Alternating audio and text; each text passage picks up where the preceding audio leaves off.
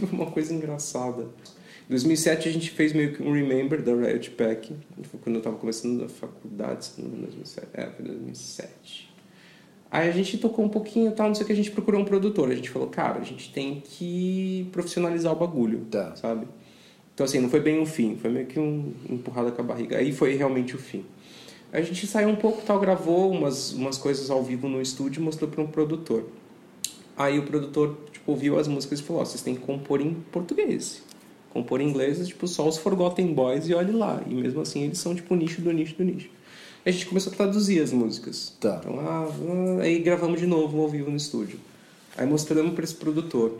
Aí o produtor falou, ó, tem uma música aqui que é muito, muito, muito, muito foda. Eu falei, pô, o cara curtiu mesmo, tal, não sei o quê. Aí ele me chamou de canto e falou assim, ó, eu sou brother do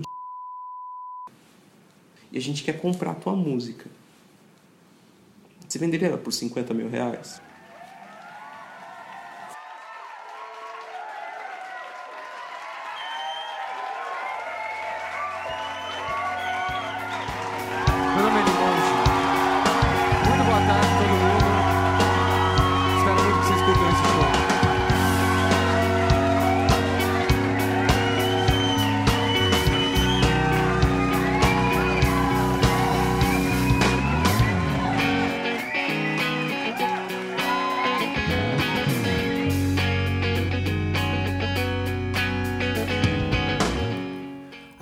Música é uma forma de arte e atividade cultural cujo meio é o som organizado no tempo. Os elementos comuns da música são o tom, o ritmo, a dinâmica e as qualidades sonoras do timbre e da textura. Pelo menos é isso que diz o verbete da Wikipedia logo nos primeiros resultados do Google. E era mais ou menos isso que eu achava que a música também fosse até pouco tempo atrás. Muito mais do que uma série de alterações nas ondas que batem nos nossos ouvidos, existe algo na música que não é físico, mas tem a capacidade de nos fazer viajar.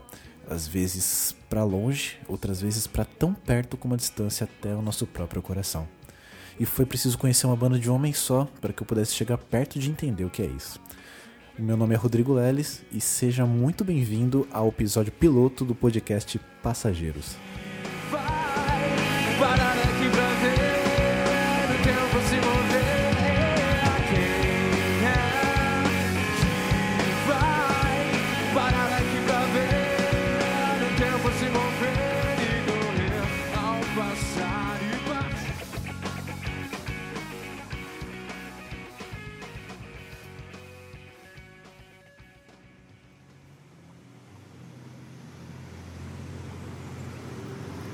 São Paulo, 8h50 da noite de uma sexta-feira, dia 2 de fevereiro de 2018. Eu estou no Jardim Aeroporto, bairro da região sul da capital de São Paulo, próximo ao aeroporto de Congonhas. Ao tocar a campanha da casa, eu sou recebido pela cadelinha Mel, que me olha meio desconfiada, mas que fica tranquila depois que percebe que eu não sou um total estranho chegando no seu quintal. Vamos lá, diga. Seu nome, idade, profissão. Renato Limonge, 30 anos, tô ficando velho. Com 33, cara.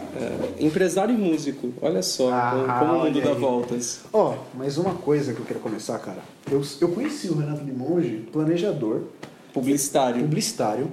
Eu não tinha nem ideia de que você era um músico, autodidata, multi-instrumentista. Ah, ninguém faz ideia. Eu descobri isso, tipo, no último mês, quando eu tava saindo da publicidade. É muito louco, porque assim, é, desde que eu me conheço por gente, eu nunca sonhei com outra coisa sem ser fazer música. E isso desde de molecão, assim, a, a primeira lembrança que eu tenho é, é bizarro isso.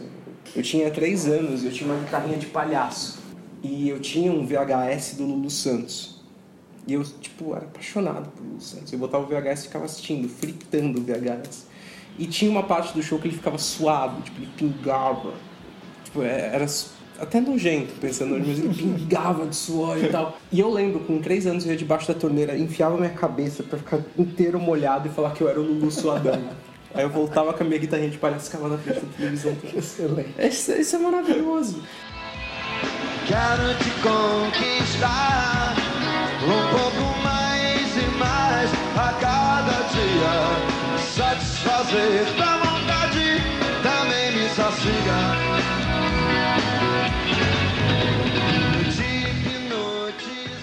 E, isso pra mim foi o começo de, porra, eu acho que é isso que eu quero fazer, sabe? E desde então foi sempre o meu sonho. Só que ninguém nunca me apoiou. Então, assim, pai, mãe, família nunca falavam, tipo, ah, porra, vai, segue, tenta. Nunca me deram instrumento, nunca falaram, pô, aprende e tal. Então, eu sempre fui fazendo essas coisas sozinho. De- Isso me, me estimulou a ser autodidata. Então, a única pessoa que talvez tenha me apoiado um pouco foi minha avó, lá do materno, que ela tinha um violão do meu tio que morreu quando eu tinha um ano. E o violão tava lá guardado e tal. Aí ela viu que eu gostava muito, com uns 10, 11 anos, ela pegou e me deu o violão dele. Que tava, tipo, coitado, o violão tava todo fodido. Você lembra da marca do violão? Giannini, lembro. Era aqueles Giannini estudante com um braço gordo. O... Aí eu ainda fiquei enrolando um tempo pra aprender a tocar.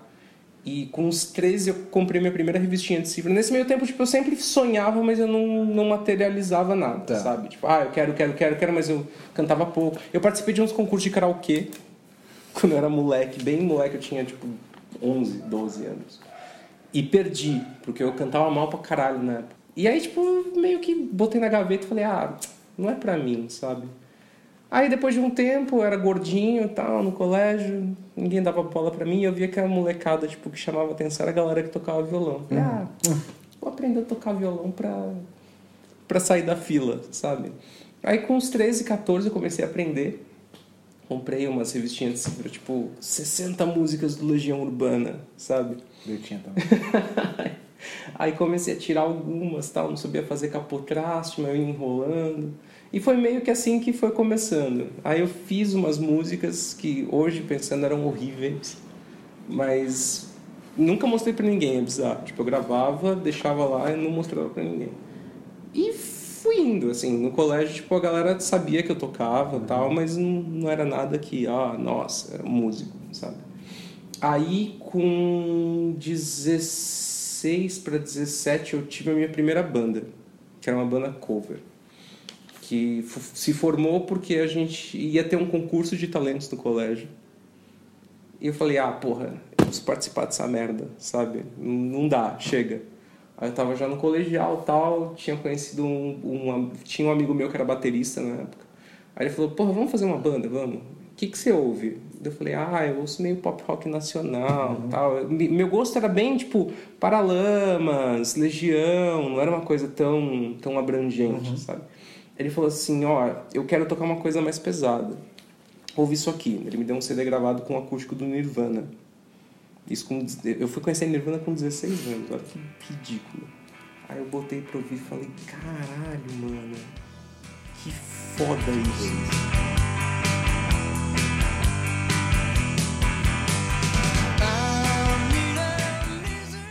Aí comecei a cavar um pouquinho de grunge. Falei, porra, Pearl Jam.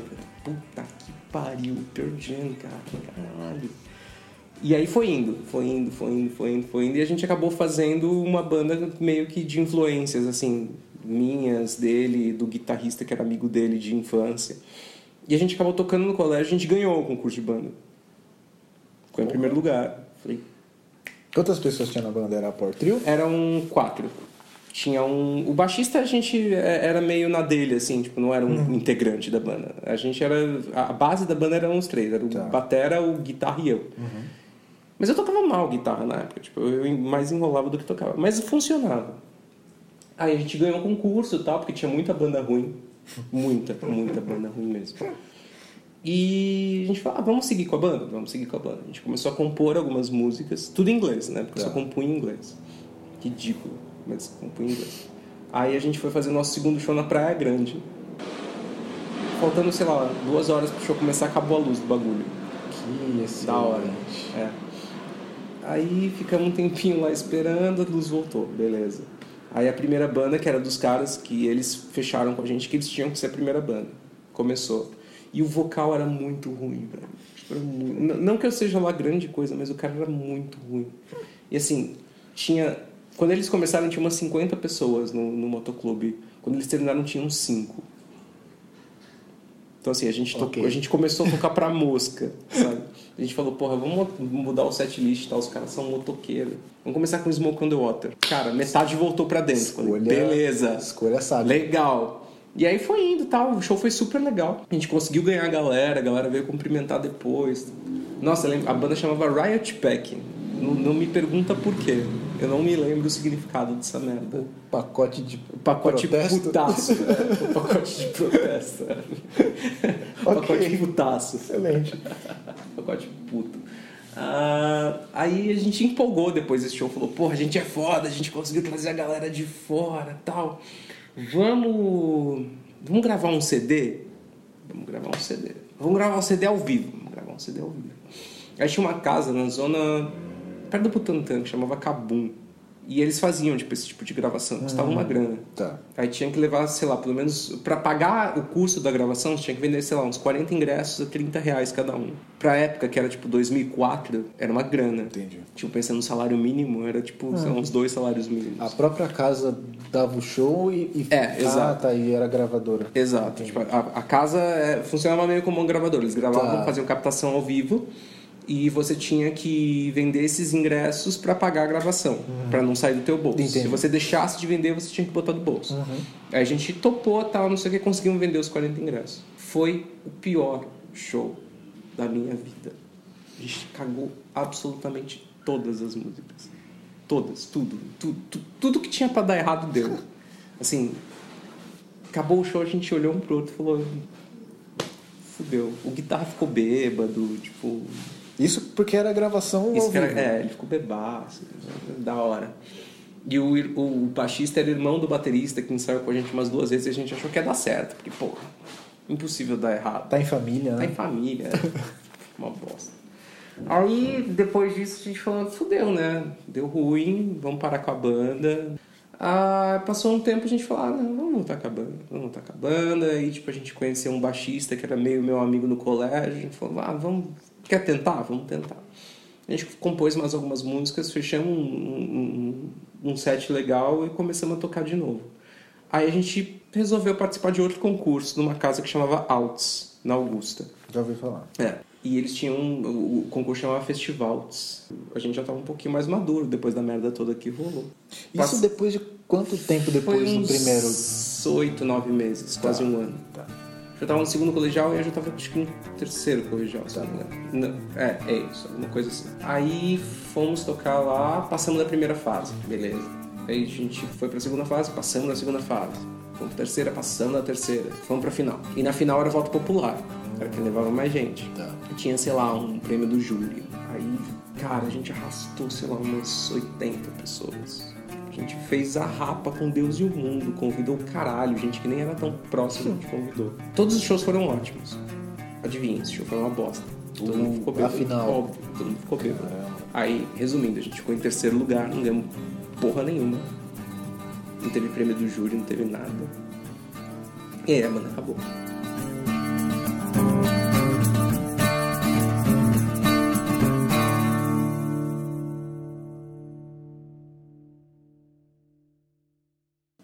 Fiquei um tempo, tipo, bem afastado, assim, da música. Sem gravar nada, sem compor nada. Aí em 2009 eu comecei a compor de novo. 2008 2009 eu comecei a compor algumas coisinhas. Fiz uma música pra Patrícia. Aí fui fazendo umas musiquinhas, tal, mas mais de brincadeira mesmo. Criei um, um MySpace, botava as músicas lá, mas tipo, tudo gravado do computador, sabe? Tipo, microfone do computador e tal. E deixava lá só de brincadeira. Ah, aí numa dessas, isso é meio bizarro, uma dessas eu conheci o João Suplicy. No MySpace ele elogiou um blues que eu tinha feito. Ó, ó. Aí depois hackearam meu MySpace e eu perdi essa conta. Você começou, começou a enfrentar a internet nessa A época. internet já. era maravilhosa. Ok. Aí eu falei, ah, foda-se essa aposta, sabe? Aí fui gravando umas musiquinhas tal, não sei o que. Aí, beleza, comecei a trabalhar com publicidade nesse meio tempo.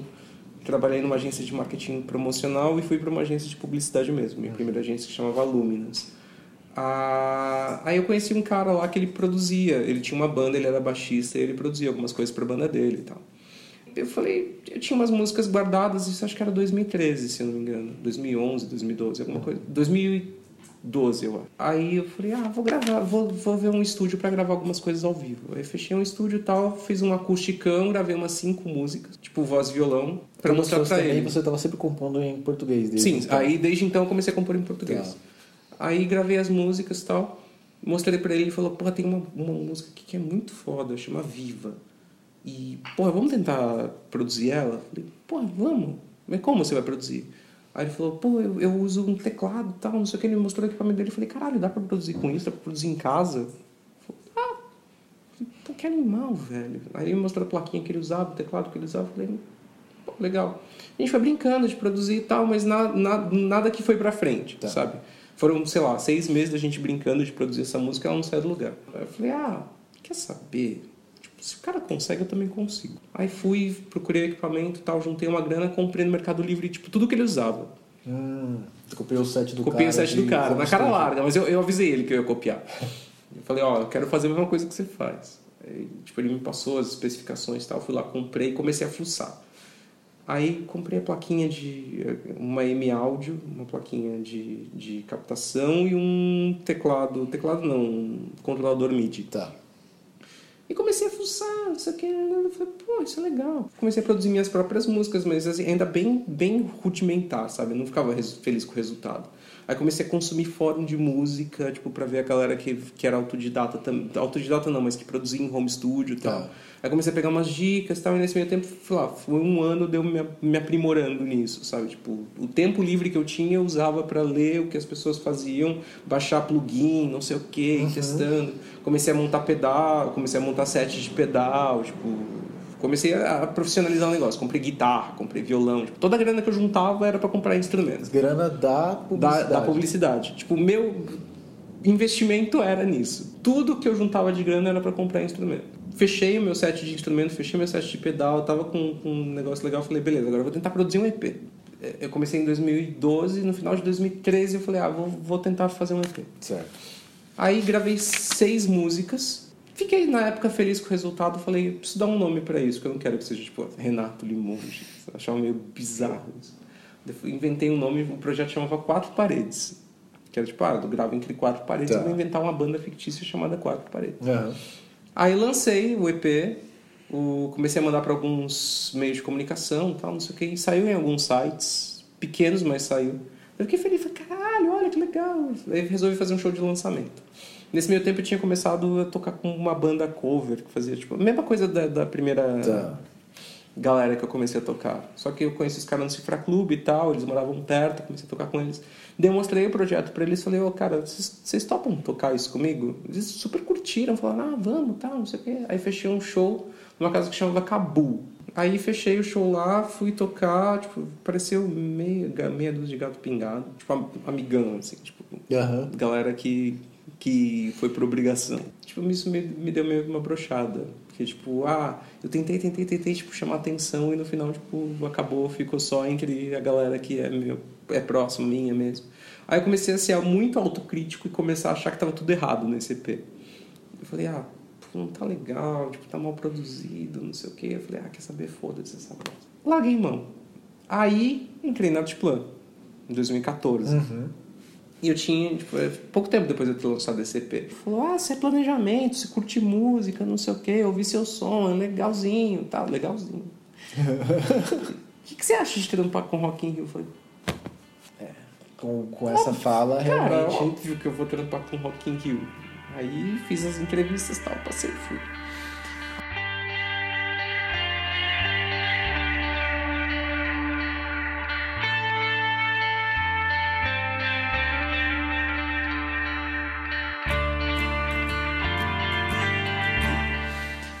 Aí enquanto eu tava na Altiplan, eu não tive tempo absolutamente nenhum pra fazer nada de música. Então foi tipo, parou em 2013, fiz absolutamente porra nenhuma em 2014, que foi o tempo tipo do começo ao fim do ano só Rock in Rio, in Rio, Rock. Saí em 2015 pra ir pra TV1. A proposta era melhor, mais dinheiro, não sei o quê. Acabou minha fase em Rock in Rio, eu sinto saudades até hoje. Foi, foi a melhor coisa publicitária que eu fiz.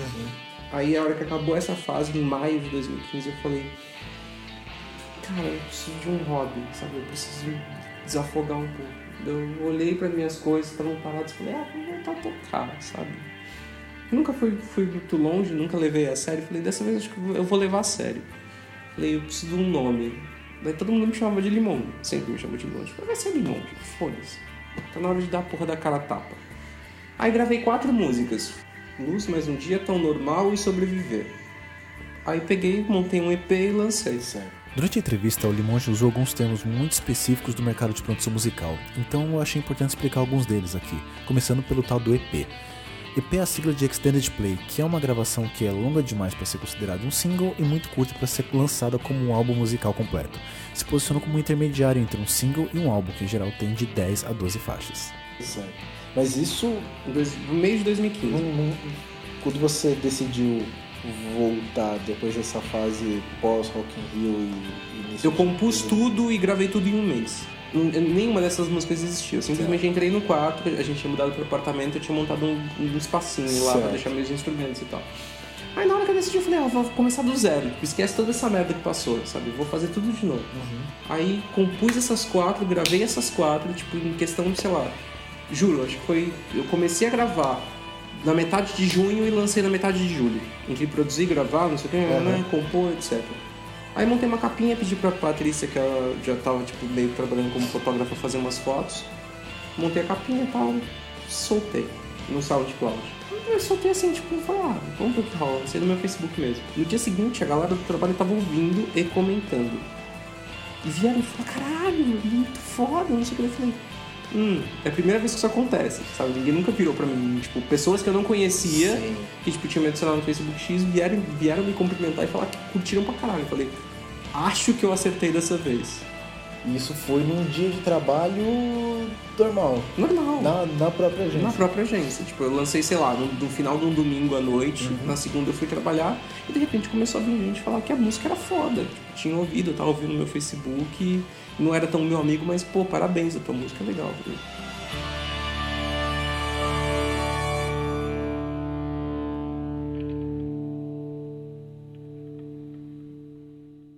Aí joguei num fórum do Cifra Clube pra, tipo, pegar. Tipo, galera, eu vi que a galera costumava fazer isso, falei, ah, vou jogar, ver o que foi. Todo mundo elogiou pra caralho. Um dos caras, inclusive, me adicionou no Facebook porque queria saber como eu produzia e tal. Não sei. Legal. Eu acabei virando meio amigo dele. Aí ele falou, porra, por que que você não joga no Spotify? Pô, é, é fácil. Ele falou, cara, é só você... É, eu faço o trâmite pra você. Eu falei, beleza. Eu passei as músicas pra ele e ele botou no Spotify. Fui descobrir um tempo depois que ele tava ganhando dinheiro em cima das músicas. Porque ele se cadastrou como um produtor pra botar as músicas no Spotify. Caramba. Mas ok, Não- foram não- quatro músicas. Não é a primeira Arapuca barra Cima Arapuca que você passou nessa é. vida aí, né? Meio que eu- desenterrei isso agora. Fazia um tempão que eu não lembrava. Inclusive, ela sofreu muito comigo. Do quê? Do negócio lá de vender a música. Dos 50 mil reais. Ah, mas a gente tava. A gente era na amiga, a faculdade. gente, nem, a gente nem namorava ainda. Não, Essa voz ao fundo é da Patrícia Scavone, fotógrafa e esposa do Limonge. não, foi na época da só faculdade. amiga.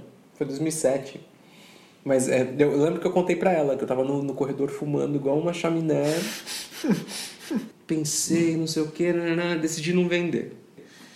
Falei, ah, não, prefiro, prefiro ficar com minha integridade e não ter dinheiro. Como, como que foi essa, essa decisão pra você, cara? Foi Porque- foda, porque tipo, eu não tinha de cair duro. Caralho, 50 mil reais. É, eu, eu ia te perguntar, tipo, que momento que você você falou que você estava saindo da faculdade, você estava entrando na faculdade. tava entrando na faculdade. Eu ganhava, sei lá, um salário, menos que um salário mínimo na época, porque eu trabalhava 6 horas. Acho que eu ganhava 300 reais por mês. E aí, de De repente, repente, 50 mil reais. Você falou, não só 50 mil reais, de repente você teve ali uma oportunidade, cara, de repente, cara, a minha arte que você até então tava, sei lá, me pareceu você tava tocando como um, um hobby sério. Era um hobby sério, era um hobby sério. E aí, na hora você já teve essa. Não, na hora eu pensei, hum, eu falei, vou vender essa porra. Falei, caralho, eu só pedi um tempo pra pensar e falei, ó, daqui, sei lá, três dias. Eu tinha acabado de conhecer a Patrícia, inclusive. Aí, tipo, cara, na época eu fumava, eu fumei, tipo, um maço de cigarro, tipo, em três horas. Eu vou vender essa porra, vou vender essa porra, vou vender essa porra. Aí decidi não vender porque alguma coisa me soava estranha nessa história. Tipo, não, não, não tinha Facebook na época, não tinha como pesquisar o nome do cara, saber quem ele era, tipo... não- Tá. não tinha. Aí eu pensei, pensei, pensei, pensei, falei, ah, Eu acho que é golpe essa porra, eu não vou vender. Golpe no sentido de você não iria receber a grana? Exato. E talvez ele não conhecesse o eu ia passar a música pro nome dele, ia tentar, tipo, repassar a música pra frente. tá. E no final Tá. ia acabar sem grana e sem música, Entendi, sabe? Entendi. Ele não tinha um histórico de. Nada, eu não sabia, não fazia mais puta ideia de quem ele era. Tipo, a gente. O guitarrista tinha conhecido ele não sei aonde, que ele produzia uma banda independente, sei lá o quê. Mas não era nada, tipo, ah, ele produz nomes grandes e tal, é do Midas, qualquer merda. Sim. Aí eu contei pra ela o que aconteceu dela, só olhou pra mim. Não, ele falou assim, ah, eu não vou vender. Eu falei, vende! A louca, né? Eu falei, você tá louco? Você não vai vender uma música? Vai ganhar 50 mil reais? Eu falei, claro que você vai vender. Ele, não, eu amo as minhas músicas, eu não vou vender nada. É que eu sempre fui muito sincera com ele, né? Mas no final eu tenho certeza que era um golpe eu me sinto bem. Não, então. mas, mas ele tinha muito esse, essa questão de ser ciumento Uhum. com as músicas dele, de não querer vender, de não querer. E eu assim, não, vende. É que assim, uma coisa que eu tenho como artista é, eu gosto de cantar o que é verdade pra mim, sabe? Tipo, então isso pra mim é um me deixa em paz. Que rola esse tipo de coisa deve rolar, mas não desse jeito. Certo.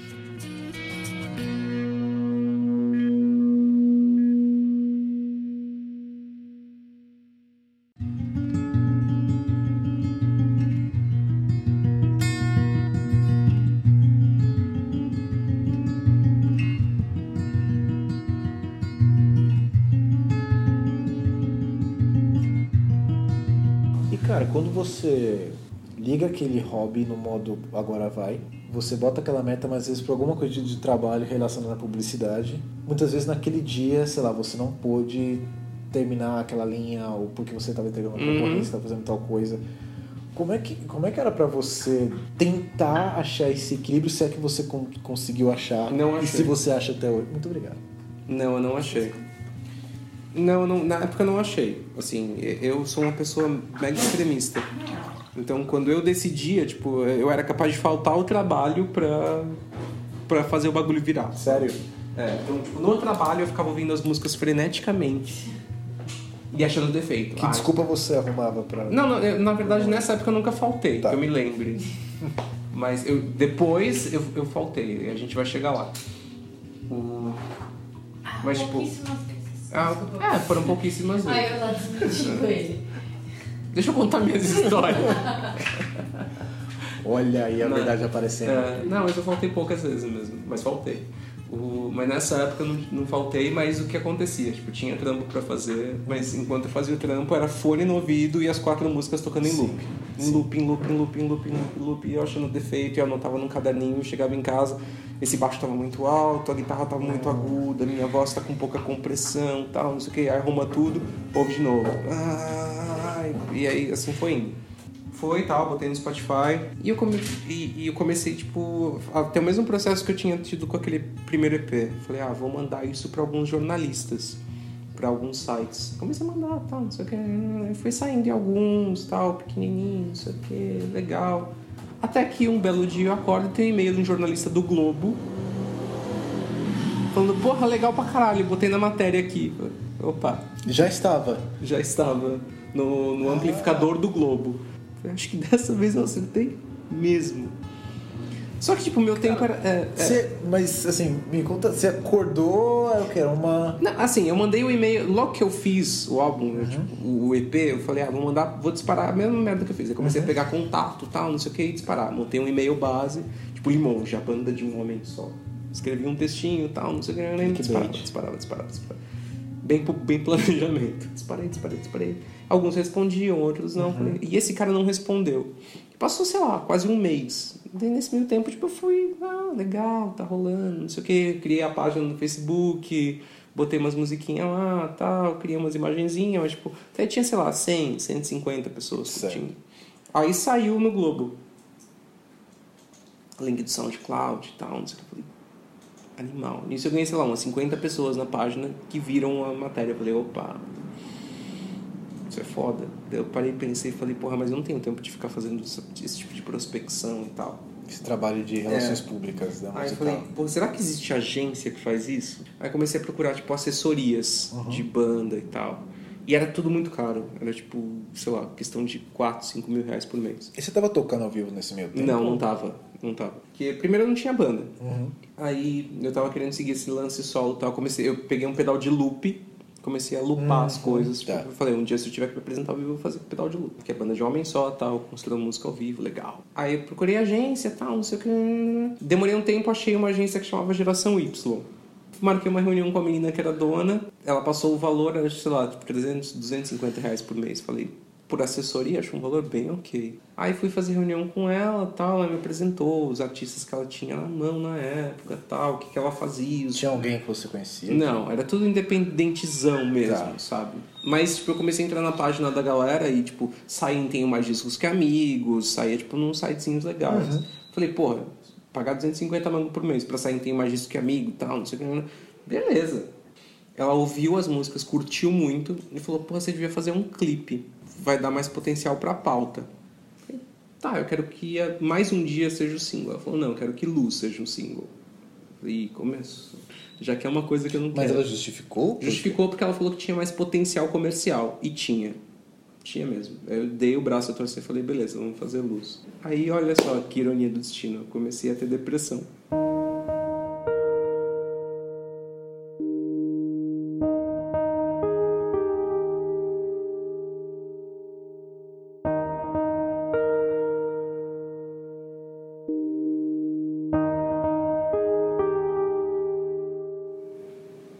Gravar o clipe. Comecei a me sentir mal, não sei o que, nananã, me senti insatisfeito e tal, mas mesmo assim falei, ah, vou fazer o clipe. No dia que a gente tinha marcado de fazer o clipe, eu tava tipo zero vontade, mas fui lá e fiz. Terminou tal, não sei o que, a gente fez num estúdiozinho aqui na, na saúde, aqui perto, inclusive. Não dava nada pelo vídeo. Tipo, a gente gravou, tava, saí achando que tinha ficado uma bosta, sabe? Tipo, tinha umas lanternas, não sei o que. Essa porra não vai dar merda nenhuma, eu vou passar vergonha. Demorou uns, umas duas semanas pra editar, isso ficou por 250 reais por mês fazer um clipe, eu acho que, tipo. Tá.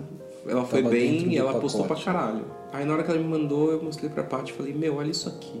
Pra grana, pra estrutura, tinha ficado muito legal.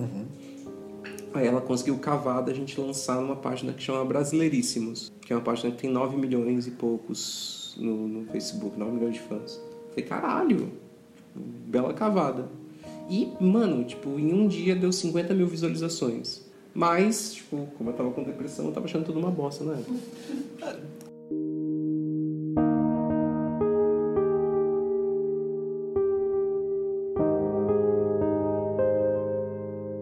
Quando você viu que bateu um número desse, Não, um número absurdo. Tipo, eu nunca imaginei que 40 mil pessoas fossem ver um vídeo meu. e você disse que você bateu o olho nisso e não achou Na- então, tipo, eu fiquei feliz. Falei, uau, 40 mil. Mas eu tava achando tudo uma bosta na época. Depressão é uma bosta. Porque, tipo, ela te priva de sentir as coisas. Mas você tinha essa visão na época? Mais ou menos. Eu comecei a ter um pouco mais pra frente.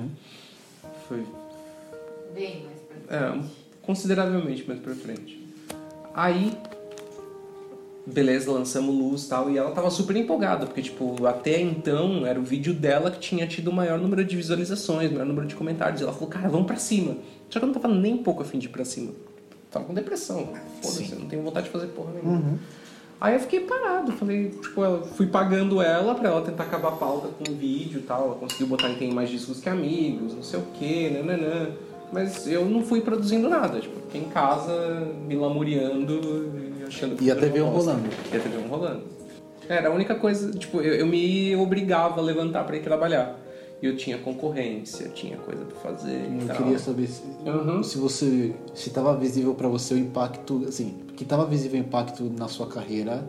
Você deixou claro que ficou visível, mas na, na carreira musical. Teve impacto, teve impacto. Tipo, eu, eu- demorava o dobro de tempo pra fazer coisas que eu demorava, Uhum. sei lá, du- o que eu demorava duas horas demorava um dia. Por exemplo.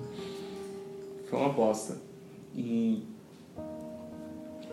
virou 2015 pra 2016, eu continuei nessa merda. Daí eu decidi procurar um psiquiatra e comecei a tomar remédio. Você decidiu por conta própria? Na verdade, ela meio que me obrigou. É, na verdade eu falei assim, eu não aguento mais, ou você procura ajuda, eu tô fora. Não, porque é difícil, é muito difícil pra quem não tem, né, conviver com uma pessoa. E aí ele chegou num limite que eu falei assim, eu não, desculpa, eu não sou psicóloga, eu não sou psiquiatra, ou você procura ajuda ou você vai ficar sozinho.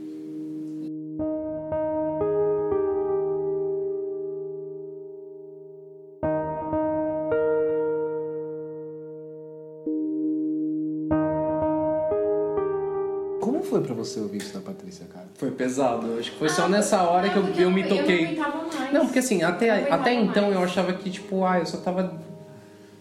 Eu não tava um pouco disposto, eu tava irritado demais. Aí nessa hora que eu percebi que tinha alguma coisa muito errada. E quando ela me deu esse ultimato, eu falei, opa, eu preciso fazer alguma coisa na minha vida. Aí fui, procurei o, o psiquiatra, comecei a tomar antidepressivo. Demorou, sei lá, uns três meses pra. Você pode falar mais Pra do que eu. acertar o remédio. Pra acertar o remédio, porque eu comecei a tomar um remédio que tava me fazendo mal. Mas Me deu pedra no rim, inclusive. Um ano, assim, no limbo, sabe? Quando alguém chegou pra você com uma prescrição, falou, cara, você precisa, tipo, tomar coisas, porque Hum. isso realmente precisa mexer na função química do seu cérebro. Não é só uma questão de, de repente, fazer psicoterapia. Na hora eu nem pensei tanto, eu falei, ou é isso ou não tem jeito, sabe? Então já eu- tava... eu já tava tipo, cara, talvez seja a única coisa que me salve, sabe? Meti pra dentro e falei, foda-se. Não teve muito pensamento, tipo, ai, nossa, isso vai alterar a composição química do não sei o que. Eu falei, quer saber? Foda-se, que altere, sabe? Pior que tá, não fica. E o que, que você ouvia nessa época, cara?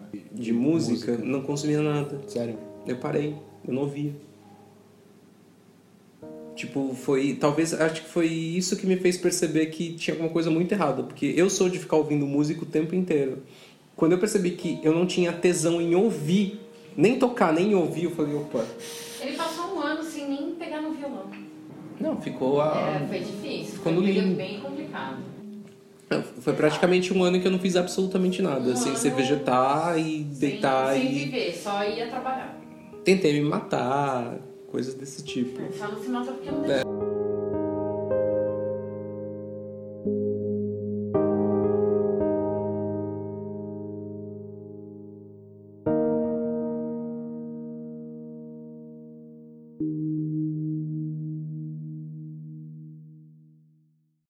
passou, virou o ano e tal, não sei o que. Em março que eu comecei a melhorar um pouco, de 2016.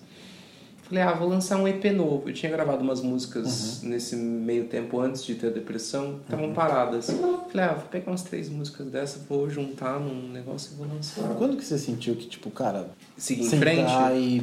foi uns cinco meses depois de perceber o começo da depressão. Eu me- meio que me forcei a seguir em frente, porque vontade, vontade eu não tinha. A gente cancelou. A gente, é, inclusive a gente ia pra Europa e eu, a gente cancelou uma viagem porque eu, eu tava. Perdi bem uns 5 mil reais nisso. No lixo. No lixo. Tipo, passagem não teve reembolso, o Airbnb não teve reembolso. Tipo, 5 mil reais que eu rasguei porque eu tava com depressão. O que aconteceu? Lancei esse resolvi lançar esse EP em março, peguei umas fotos antigas tal, consolidei e soltei. Eram três músicas. Era O Tempo, Dois Minutos e Geração 90. Esse EP chamava O Tempo. Aí conversei com a Priscila, que era dona da Geração Y. Aí ela ouviu e falou, pô, essa Geração 90 é boa, hein? Vamos fazer um clipe dela? Falei, Aí eu comecei a melhorar mais em junho e tal, não sei o que. Falei, pô, vamos fazer um clipe engraçadinho, tá? Vamos vestir de Power Ranger, porque a música fala da geração de anos 90 e tal, tem um monte de referência. Teve alguma cobrança da parte dela nesse, nesse ato que Várias. você ficou? Várias. Tipo, ela sempre falava, tipo, você tá me pagando à toa, porque você não tá fazendo nada. Eu falei, ah, continua aí fazendo qualquer coisa. E nisso, nesse meio tempo, ela meio que percebeu que eu não ia fuder ela, nada, e ela meio que a Tá. gente criou meio que uma empatia, mas nada pra um ser brother, sabe? Tipo, só pra ter um pouquinho mais de proximidade. Aí decidimos lançar o clipe de Geração 90, eu tinha conversado com aqueles caras daquela banda cover de 2013 que eu tava tocando, fizeram aquele show de lançamento comigo, daquele primeiro EP. Falei, ah, o que vocês acham da gente tocar junto tal, se tiver alguma apresentação ao vivo? Eles falaram, pô, legal pra caralho, vamos sim, não sei o quê. Falei, ó, eu lancei um EP novo aqui e tal. Tem um clipe que chama. Eu vou fazer um clipe que chama Geração 90. Vocês querem participar comigo? A ideia primária do clipe era, tipo, pegar alguém vestido de Power Ranger pra ficar andando na rua e, tipo, interagindo com as pessoas. Aí a Priscila ouviu e falou. É legal, mas dá pra gente fazer melhor, sabe? Pô, que tal vocês se vestirem de Power Ranger e tal, não sei o quê. A gente começou meio que a criar um roteiro. Tipo, mostrar os, os, os três pequenos e não sei o quê. Mas a ideia, do, todo a ideia do mundo clipe foi sua, realmente. a, a inicial foi minha, Tá. mas tipo, depois virou uma cocriação. Tipo, todo mundo foi dando meio que um pitaco em cima. A gente foi gravar, tal, não sei o que, gravamos em junho, ficamos de lançar em julho. Fechamos com o Brasileiríssimos de novo pra lançar. Daí, tipo, eu tava com a mesma expectativa da, da luz. Falei, pô, vai, vai bater um número parecido, tal, mas tal. Vai que a galera dos anos 90 se sente representada. Falar que, tipo, eu tinha uma puta expectativa que ia, tipo, ué, não. Lançamos. Cara, frente a um artista independente foi um pandemônio de, de, de repercussão. Tipo, o clipe no YouTube que eu nem divulguei começou a ter view pra caralho. Tipo, sei lá, em 10 dias tinha uns 10 mil visualizações. Eu falei, mas, cara, começou muita gente vir e falar, pô, eu me sinto representado e tal. E começou um passar pro outro, não sei o quê. Um cara que, era, que é youtuber, que chama, tipo, Canal Anos 90, veio me agradecer pela música. Não sei o falei, caralho, mano.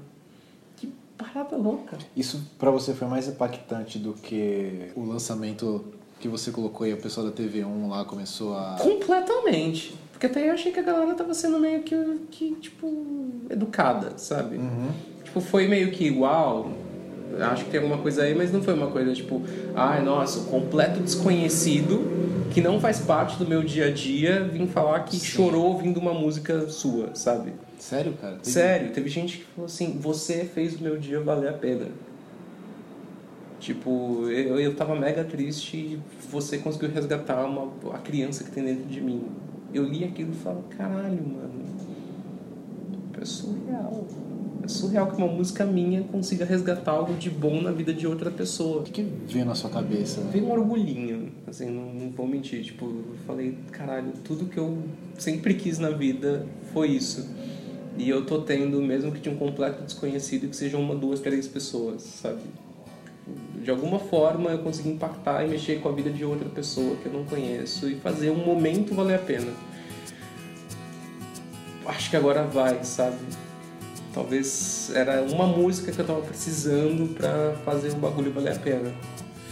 Éramos tão malvados, éramos sãos ou éramos deuses sem razão. Éramos tão palhaços, éramos pobres, tolos, heróis com poder nas mãos. Acho que não. Foi tipo, foi aí que virou de vez a chave. Falei, opa, acho que minha carreira começou aqui, sabe? Então foi quando eu realmente comecei a levar a sério. Foi depois de Geração 90, que foi julho de 2016. Aí eu falei, aí eu conversei com a Priscila e tal, nisso a gente começou a virar amigo. Aí ela falou, porra, você precisa de um, de algum um consolidado pra mostrar, tipo, o que são suas músicas. Eu falei, acho que a gente precisa de um álbum. Eu falei, ah, precisa de um álbum. Daí eu fui caçando música que eu tinha feito nesse meio tempo, porque não tava tão bem a ponto de produzir de novo, sabe? Então eu tinha gravado muita música naquela época que eu tava fazendo EP e tal. Tinha muita coisa parada. Aí eu fui juntando e tal, não sei o quê. Então foi meio que um catado de tudo que eu tinha feito em um, dois anos de, de volta de música. Falei, ah, acho que isso aqui é tipo o que eu tenho de melhor pra lançar. E é- essas músicas do último EP, Todas estão nesse álbum. certo? Mas você acredita, você diria que elas têm uma. Quando você com- compôs o primeiro EP lá atrás, com, com as três músicas, era um limonge. Agora, depois que você me contou, parece que tem um outro limonge que, Era que é o que lançou Geração diferente. 90. Era. Depois de Geração 90, meio que eu, eu virei outra pessoa em, em questão musical. Falei, agora eu preciso levar realmente a sério. Sabe? Tipo, tem, tem alguma coisa muito boa aí que eu preciso, tipo, agarrar com unhas e dentes. E quando você compôs Geração 90, qual que foi a. Nossa, eu compus Geração 90 acho que em 2011. Foi tipo, naquela época tá, que ela ficou. Foi uma música que ficou guardadinha assim no canto. Aí eu falei, foi uma letra nada a ver. E, e tu acha que ela tomou outro significado depois de Completamente. todas as paradas tu- Completamente, tipo. Eu nunca imaginei que ela fosse chegar onde ela chegou, sabe? Não, não acho que ela seja uma música Eu mainstream. acho, não, mas eu acho que é, é a música assim, quando você pergunta pra mim, desculpa. Já me intrometei. Quando ele pergunta assim pra mim, ah, qual música você acha que não pode faltar no show? A geração 90. Por quê? Porque todo show que ele faz tem alguém que pede. Então, Indo um é- pouco é- mais pra é- frente, em 2017 eu abri um show pro Vanguard. Eu lembro disso. lembro disso. Eu já atropelando as É, coisas, né? é, e aí, tipo, eu tava to- tocando um monte de música, daí eu comecei a fazer um discurso e tal, falando, tipo, que essa música mudou minha vida, de repente uma pessoa do nada, lá do fundo, que eu não faço ideia de quem seja até hoje, gritou, Geração 90! Falei, velho... Isso no show do Vanguard. No show tá do vendo? Vanguard. E tipo, uma pessoa X, que eu não faço ideia de quem seja. E a galera cantou. E a galera cantou junto. Então assim, é surreal. Cara, esse show, esse show foi no ano passado, né? Foi no ano passado. Um ano praticamente que esse Foi show onde esse show? Foi no Estúdio São Paulo. Que é. Não lembro exatamente a localização, mas cabe umas 700 pessoas e tava lotado. Eu toquei, eu toquei para 700 pessoas. Ganhei muito fã nesse show. Inclusive fãs que foram nesse show que eu fiz esse ano.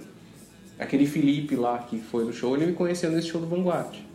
E quando o cara gritou geração 90 lá, cara? Eu desmontei, eu, eu desmontei. Eu falei, caralho, é isso mesmo, geração 90. Eu tava fazendo curso pra introduzir geração 90 e na hora que a pessoa gritou, eu falei, é, geração 90, é isso mesmo, obrigado, não sei quem você é, mas obrigado. Comecei a tocar. Foi um momento que eu falei, eu acho que eu venci na vida de alguma forma, sabe? Isso deu certo de algum jeito.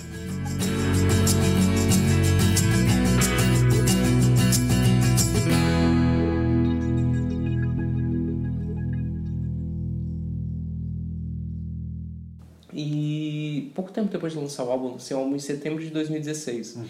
Geração 90 continuou sendo um carro-chefe, ganhei muito fã por conta de Geração 90. Gente que me acompanha, inclusive, até hoje.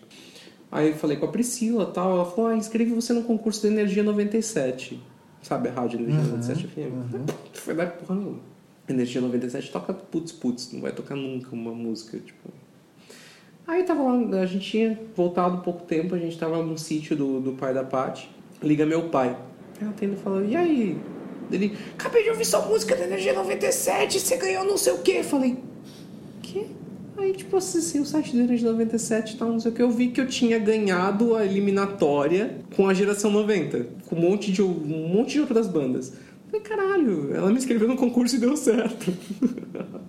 Aí liguei pra Priscila e falei, você tá sabendo que eu ganhei? Ela falou, não, outra banda ganhou. Eu falei, não, eu que ganhei. Onde que você tava nessa hora da ligação do Tava em Jundiaí. Tava em Jundiaí, tipo, eu não tava ouvindo porra nenhuma de rádio. Eu tava meio besta. Falei, que porra é essa? Ah, você foi pra semifinal. Eu falei, tinha um monte de fã na página comentando, ah, acabei de ouvir sua música na Energia 97, não sei o quê, pô, puta música foda. Eu falei, eita. Mas beleza. Fui pra semifinal. Aí eu me ligaram, me ligaram não, me mandaram mensagem da Energia 97 falando, nossa, você vai entrar no ar ao vivo pra explicar a tua música e tal, não sei o quê. Aí nesse dia eu voltei no trabalho. Mas eles combinaram alguma coisa ou só ligaram falando que você ia entrar ao vivo? Não, ligaram, não, ligaram tipo um dia antes. Tá. Não, mandaram mensagem no Facebook, uma das pessoas lá que comandava o programa falou, ó, dia X vai tocar tua música na semifinal, concorrendo com essa, essa, essa, essa e essa Tá. banda. E vai ter um cara do Midas aqui, que é o estúdio do Rick Bonadil, que vai dizer quais são as duas músicas que vão pra final. E as duas músicas que forem na, pra final dessa eliminatória vão tocar ao vivo no dia X no EMT. Tá, beleza. No dia do programa eu faltei no trabalho, me ligaram, falei, expliquei a música, não sei o que, beleza. Mas Aí- você justificou falando exatamente o que rolou? não, faltei, simplesmente faltei, foda-se. Falei, ah, não passei bem hoje. O programa vai e tal, ou sou, tipo, tinha umas 10 músicas. Tocaram as músicas na íntegra na rádio e tal, não sei o quê. Aí, momento de anunciar. Ah, segundo lugar que vai pra final é para Limão de Geração 90. Eu falei, fudeu. Comecei a berrar. Falei, caralho, moleque, eu vou tocar ao vivo numa FM. Ou você tava nessa hora, Tava em cara? casa. Tava em casa. Tipo, tava eu e a Paty. Aí eu berrei. Falei, caralho, vou tocar ao vivo. Puta que pariu. Marcou o dia e tal, não sei o que, né? Acho que se não me engano é dia 2 de dezembro de 2016. Que ia ser essa final. Aí, porra, chamei aqueles dois caras que estão na capa comigo, Sim. que tocaram comigo aquele show. Foi um pouco antes, da, aquele show que você foi, foi um pouco antes dessa final. Ah, tá. Aí já tinha marcado esse show de lançamento do álbum e tal, a gente tocou sem baixo, porque não tinha baixista. Foi acústico. Porque a música é acústica, então era tipo um violão, um pandeiro e um- uma guitarra. Fazendo, Ah, tipo, frasezinhas. Tocamos, fizemos aquele show de lançamento, foi uma galerinha legal. Final do Energia 97. Chegamos no MT, tinha tipo. As outras três bandas tinham Hum. tipo, só uns 5, 6 integrantes. Com VST, com violino gravado. Falei, eita porra. O que, que é VST, cara? Desculpa. VST é, por exemplo, tipo, você tem um monte de arranjo na música, que é violino, trompete, não sei o que. Você grava isso em um arquivo digital, e você tem um clique Tá. Para quando você tocar ao vivo, você ter o preenchimento dessa música Entendi. enquanto você toca, como se as pessoas estivessem lá. Tudo menos os instrumentos que estão ao vivo. Exato. Então, assim, tipo, eram umas bandas mega profissas. Falei, ah, beleza. Espero que eles avaliem a música pela música. Aí tocou a primeira banda, legal, falaram tal, não sei o que. O Rick Bonadil não foi. Foi o Hélio Leite Cosmo, que é um dos representantes da- do Midas. Fui a segunda banda, toquei e tal, não sei o que. Nem uma cagada. Falei, beleza. Passei ileso. As, as bandas foram tocando uma depois da outra. Foi, mais ou menos. Você Tipo, foi. Em que tocou a ordem? banda, o programa começou, apresentaram tal direto ao vivo do MT. Tocou a primeira banda, falaram sobre a primeira banda. Ah, legal, não sei o que. né? Aí tocou, toquei eu. O cara falou, pô, tua música é foda, tal, curti pra caramba, não sei o que. Já foi o segundo, então. Fui o segundo. Aí tocou a terceira banda, que era um- uma menina que chama Thay Galega, e a quarta banda que chama, a banda chama Lane. Essas, inclusive essas duas últimas bandas tinham tipo uma mega produção. Acho que dá. Olha, presta atenção, todos aqui são muito bons, foi muito difícil pra nós, é bom sempre dizer isso. É. difícil fazer aqui uma votação de pessoas que cantam muito bem, porque chegar numa final é difícil. Eu não sei, não me engano, Elinho, eu não vou lembrar o número exato de bandas e cantores que se, eh, se inscreveram na, na segunda temporada do Energia, mas é- são muitas, foram muitas, cara, muitas. E pra chegar entre 3 e 4, 3 no caso da- da- do, do chuveiro e 4 da categoria dos profissionais, é porque realmente vocês são vencedores. Podem acreditar no que eu tô falando. São vencedores e são realmente fantásticos. Mas como é um torneio, é, né? Alguém tem que ganhar, Alguém né? tem que ganhar. É assim Infelizmente. que funciona a Você coisa. tá brincando. Sim, assim que funciona. Em terceiro lugar, Não deu. As duas primeiras bandas ganharam uma gravação no Midas, eu fui a terceira. Aí, foi, tipo, acabou isso, eu falei... Cheguei em casa e falei, eu vou desistir dessa bosta de música. Aí, eu, aí entra a Patrícia aqui. Essa merda nunca vai dar certo. Tomar no cu essa assim, porra você não toda. toca mais em festival, porque você não sabe lidar com, com o negativo. Ele não sabe. Tipo, ele não sabe perder. Não, não sei perder. E, ele, e assim, quando ele não sabe perder, ele quer desistir. Eu falo, não, para. Calma, volta pra terra. E eu sou a pessoa que vou segurando, sabe? Porque eu tenho gana de ganhar, sabe? Tipo, é Não, foda. não, não, você não sabe, você não sabe perder de jeito nenhum. Porque eu tenho gana de ganhar. Mas parando pra pensar friamente hoje, eu não merecia ganhar nem fudendo. Porque os caras tinham uma puta produção. Eu ia perder de qualquer jeito, porque eu não tava preparado pra um treco desse tamanho. Mas quando você fala preparado, você diz preparação técnica? Técnica. Técnica. Porque assim, todas as bandas que participaram já tinham anos de estrada, já tinham tocado pra um monte de gente. Eu tinha feito um show, que foi aquele show que você foi. E eu falei, ah. Daí eu comecei a entender por que, que eu perdi.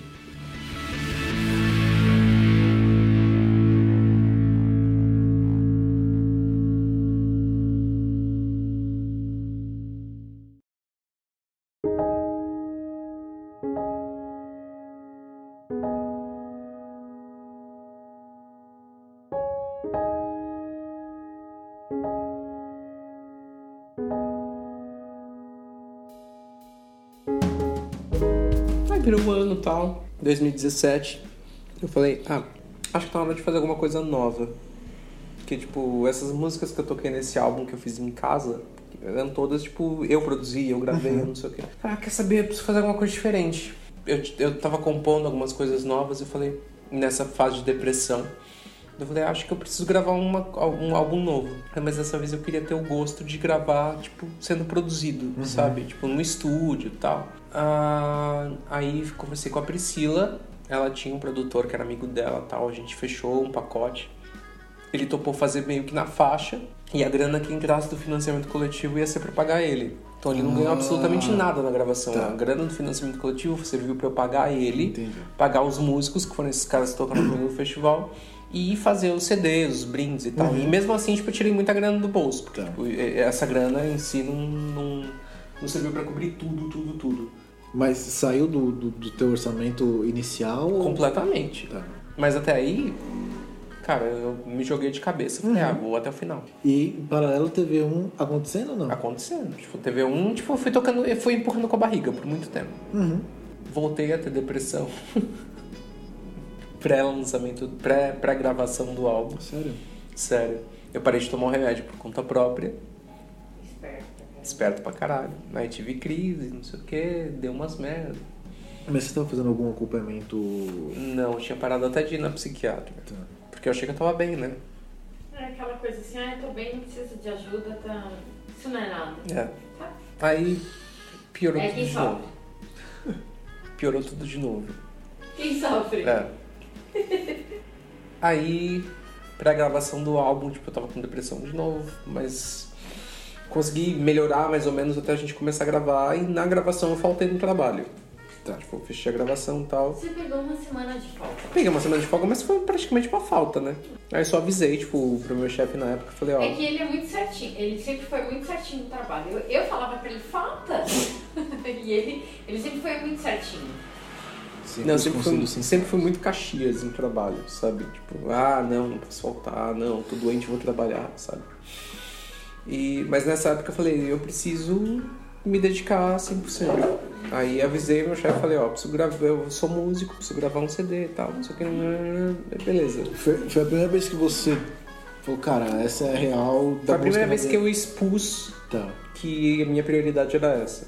Aí o cara falou, ok, Seu gestor foi. Falou assim, é que eu tinha muita hora extra, porque eu tinha, tipo, trabalhado madrugadas e tal. Aí, tipo, usou meio como compensação, sabe? Uhum. Tipo, ah, você tem, tipo, 200 horas extras, beleza, eu vou te dar isso aqui como compensação, essas 200, Tá. essas 200 horas extras. Aí começamos a gravar tal. E é muito diferente você ser produzido por outra pessoa. É. Completamente diferente. Se eu falar pra você que eu fiquei 100% satisfeito com esse álbum, eu não fiquei. Tem muita coisa que eu mudaria, sabe? Tá. Porque eu- eu tenho muito disso de, de querer ter completamente controle de tudo. Mas eu precisava dessa experiência e acho que foi bem válido, aprendi muito com isso. Foi uma semana de gravação, de instrumento, bateria, baixo, guitarra, não sei o que, né, e voz. Aí. Quanto tempo de. Desculpa, quanto tempo desde o começo da, da, da gravação? Da, Foi uma semana. Uma, Uma, semana. de gravação. Assim, Tá. tipo, o primeiro dia foi bateria, segundo dia foi guitarra e baixo, terceiro, dia, terceiro e quarto dia foram vozes e o resto foi arranjo. Quantas Ah, horas por dia você dedicava, cara? Foram umas 10 horas por dia, 10, 12 horas por dia. Eu chegava lá, sei lá, 8 da manhã e saía de lá 10 horas da noite. Como era pra você acordar pra ir gravar? Maravilhoso. Eu lembro que eu acordava e falava, meu Deus, eu queria que minha vida fosse isso, sabe? Foi muito legal. Assim, foi uma rotina completamente diferente do, do que eu tinha como publicitário. Aquele negócio de acordar, chegar na agência, ver o que o cliente quer, pá. Me dava prazer, sabe? Porque muita gente trabalha, pra mim era prazer. E nisso acabei virando muito, muito, muito amigo da Priscila, que é a, menina da geração Y, que era minha assessoria. Certo. Aí gravei o álbum, tal, não sei o que. Foi tipo um mês pra mixar, masterizar. Vi o primeiro corte, achei uma bosta. O cara tinha metido autotune na minha voz até dizer chega. Sério? Eu parecia a Britney Spears cantando. Autotune, do inglês autoafinar, é uma ferramenta de pós-produção de áudio usada para corrigir performances no vocal e no instrumental. Ela é usada para disfarçar imprecisões e erros, permitindo assim que muitos artistas possam produzir mais precisamente as suas músicas. E também pode ser usada para distorcer a voz e deixá-la mais robótica, como no caso de algumas faixas da Britney Spears, do Snoop Dogg e da Cher também. E aí a sua voz fica mais ou menos assim. E eu avisei desde o começo pra ele que eu não queria autotune, porque o que eu fiz em casa, tipo, não tinha zero autotune. Era, tipo, minha voz, se eu desafinava, tava desafinado lá. O... Aí gravei e tal, não sei o que. Aí veio o segundo corte, eu tava melhor, mas ainda tinha ajuste e tal. Tanto é que se você ouvir esse álbum, ele tem algumas coisas desafinadinhas, sabe? Ele não tá 100% afinado, mas é que eu gosto de coisa orgânica, eu, eu gosto de mostrar o que seria experiência ao vivo, sabe? Eu não quero, tipo, mostrar que eu sou um cantor diferente do que eu sou ao vivo. O que você vai ouvir no álbum é o que você vai me ouvir ao vivo. E essa informação você passa ou, ou passou pro, pro produtor pra ele dar essa vibe? Desde o começo. Mas é que ele não entendeu isso de forma tão clara, ele Tá. tentou, tipo, deixar do jeito dele e eu reforcei pra deixar que eu queria. Mesmo que não tivesse 100% perfeito, eu gostaria dessa coisa orgânica, que as Tá. pessoas sentissem que aquilo lá era feito visceral. E eu, en- enquanto o álbum foi crescendo, eu fui entendendo que, tipo, todas as músicas falavam sobre minha depressão.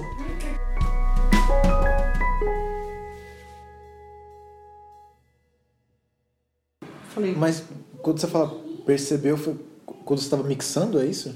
quando eu terminei de gravar todas as músicas.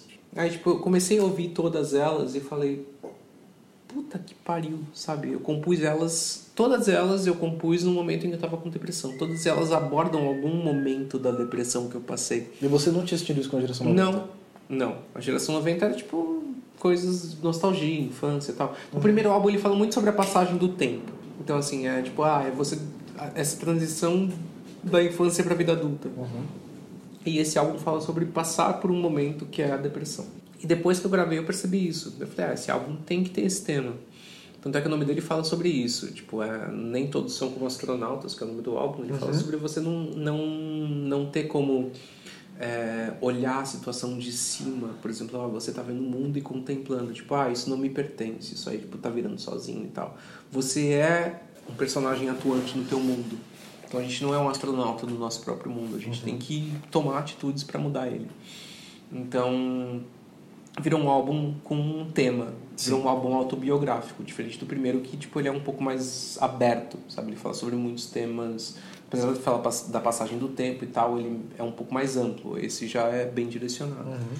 Nesse processo do financiamento coletivo, acabei conhecendo muita gente, ganhando muito fã. Isso foi muito legal. Na geração 90 eu ganhei muita gente, mas era muita gente tipo não tão próxima, Tá. sabe? No financiamento, tipo, a galera começou a ficar mais próxima de mim.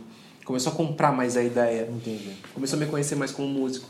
E foi uma virada de chave, assim, pra carreira, porque eu falei, cara, acho que é isso que eu quero pra minha vida. Tipo, de vez.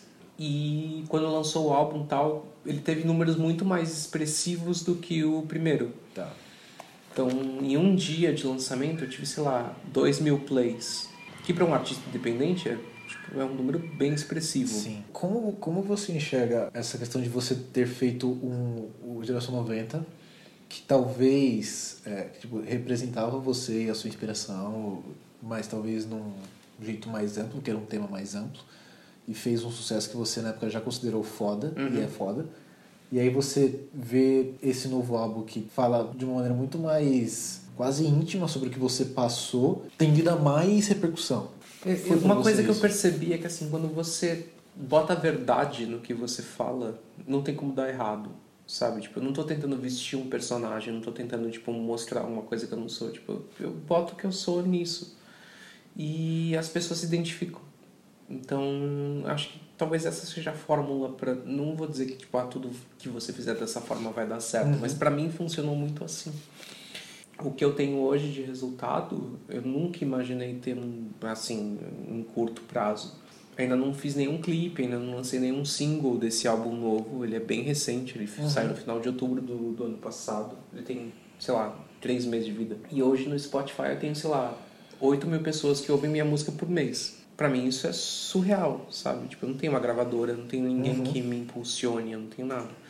E nesse meio tempo, tipo, desde que eu lancei o álbum pra frente, eu comecei a pensar, falei, cara, tipo, não tem nada que me faça mais feliz do que música, sabe? E eu tava na TV, eu tava, tipo, mega infeliz. Nesse meio tempo eu conversei com a Priscila, que é a, a menina da geração Y, eu falei, quero virar teu sócio. Quero, tipo, eu tenho muito conhecimento publicitário que pode ajudar nesse Sim. ponto. E nisso vocês estão nessa parceria há quantos anos? A gente começou em 2015 com É, aquele né? primeiro EP, Tá. mas a gente virou amigo, amigo mesmo Tá tem um ano e meio. Comecei a conversar com ela, ela topou de eu ser sócio dela. Eu falei, ó, assim que eu for demitido da TV1, que eu pegar a grana, eu vou investir essa grana, um pedaço dessa grana na tua agência e a gente virar sócio. Legal. Aí em novembro do ano passado me avisaram que eu ia ser mandado embora. Eu falei, beleza, agora é hora de virar a chave e viver de música. Peguei a grana, investi nela e hoje eu sou sócio da geração Y. Então, assim, além de eu ter minha carreira como músico, eu sou dono de uma agência de marketing musical.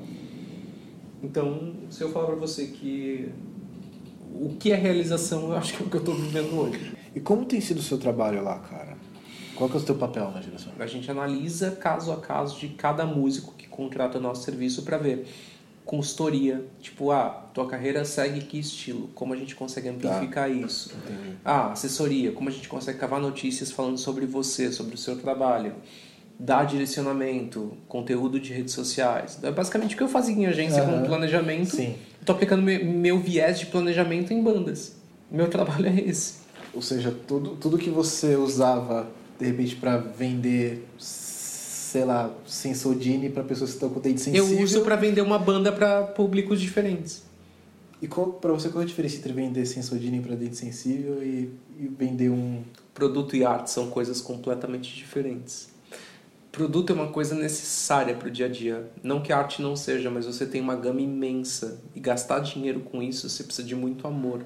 Então, você convencer alguém a gastar dinheiro com outra pessoa que está te vendendo arte é muito complicado. Então, você tem que usar meios para convencer aquela pessoa e amarrar ela pelo coração, sabe? É, é muito mais complexo, mas é muito mais gostoso quando você consegue.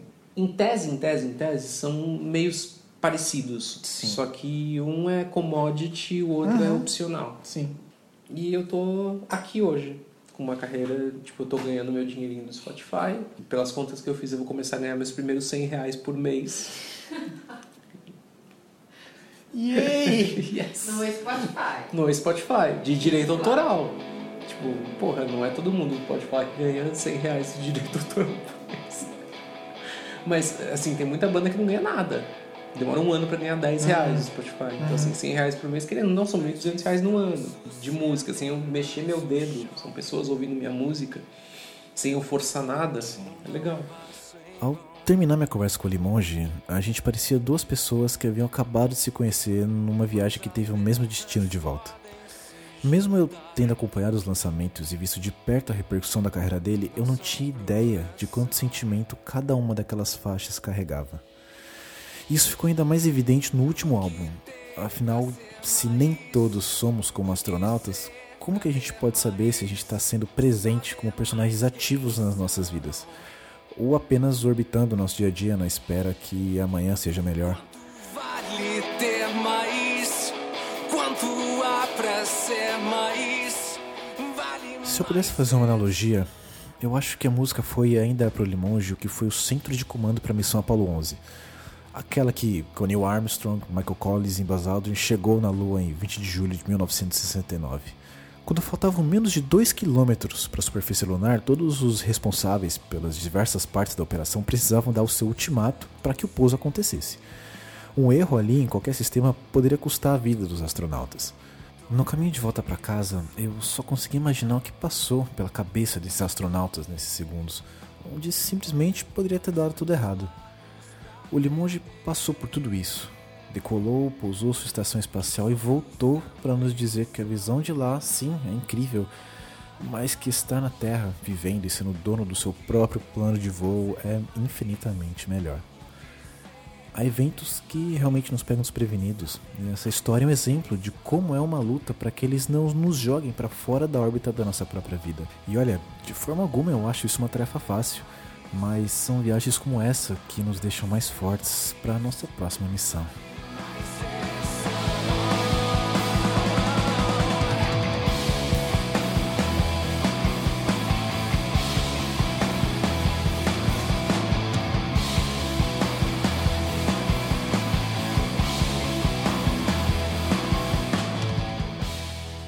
Você acabou de ouvir o episódio piloto do podcast Passageiros. Personagens cotidianos com experiências que valem ser ouvidas.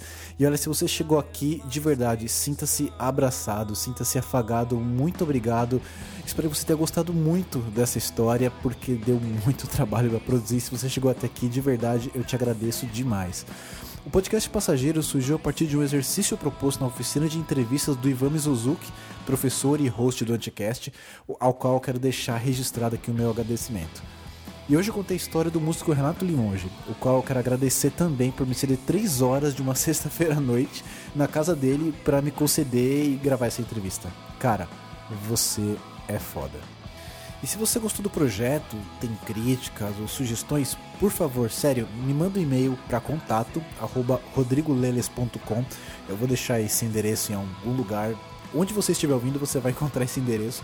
Vai ser um prazer ler a sua opinião, sua crítica, seu xingamento, seu feedback. Pode ter certeza que eu vou ler com muita atenção.